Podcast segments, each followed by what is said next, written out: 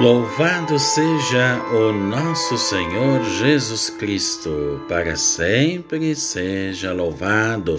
Salve Maria, meus queridos irmãos e irmãs, estamos aqui mais uma vez reunidos para o nosso santo do dia, mais uma vez aqui para celebrar esses grandes homens e mulheres de Deus. A gente sabe que o santo do dia sempre é uma resenha diária, guardada na memória do povo essas grandes histórias, não é mesmo, da vida cristã, e que de fato todos eles vão passando pelo seu tempo e vai nos dando indicações, faróis, não é? que vai iluminando e orientando o nosso caminho. Hoje nos encontramos nesse dia 10 de julho e nesse dia tão bonito nós temos, claro, esses grandes testemunhos da vida cristã nos ajuda a seguir a nossa caminhada. Mas primeiro vamos à China, bem longe, hein? Para venerarmos o bem-aventurado Marcos Kitien Xiang.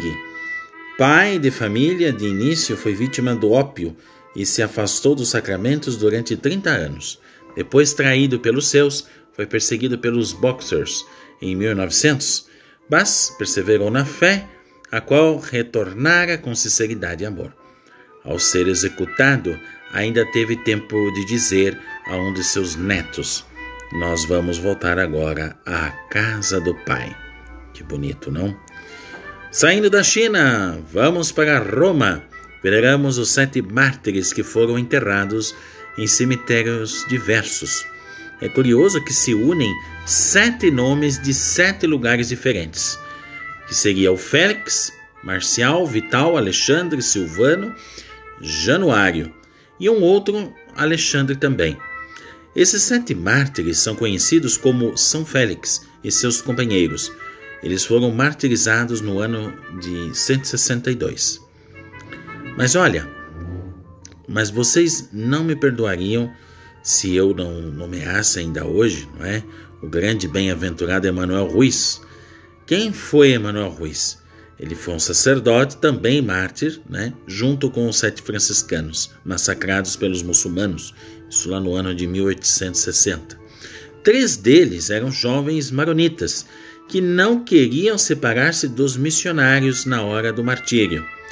Por isso, então, o Papa Pio XI é, é, quis beatificá-los, juntamente com os religiosos, cuja causa Cristo eles haviam abraçado com sinceridade. Vejam só que bonito, minha gente. Por isso que a doação aos pequeninos, aos fracos, como acontece muitas vezes com os nossos índios, não é também, nos leva a descobrir, quem sabe, os maiores heróis de toda a nossa história, não é verdade? Portanto, meus queridos irmãos e irmãs, quero desejar a todos a paz, a bênção de Deus nesse dia. Obrigado pela audiência. Obrigado por você fazer parte do nosso Santo do Dia. Há mais de dois anos evangelizando através dos santos, dos testemunhos dos santos todos os dias. É o único no Spotify que fala dos santos, né? E voltamos aqui amanhã, se Deus quiser.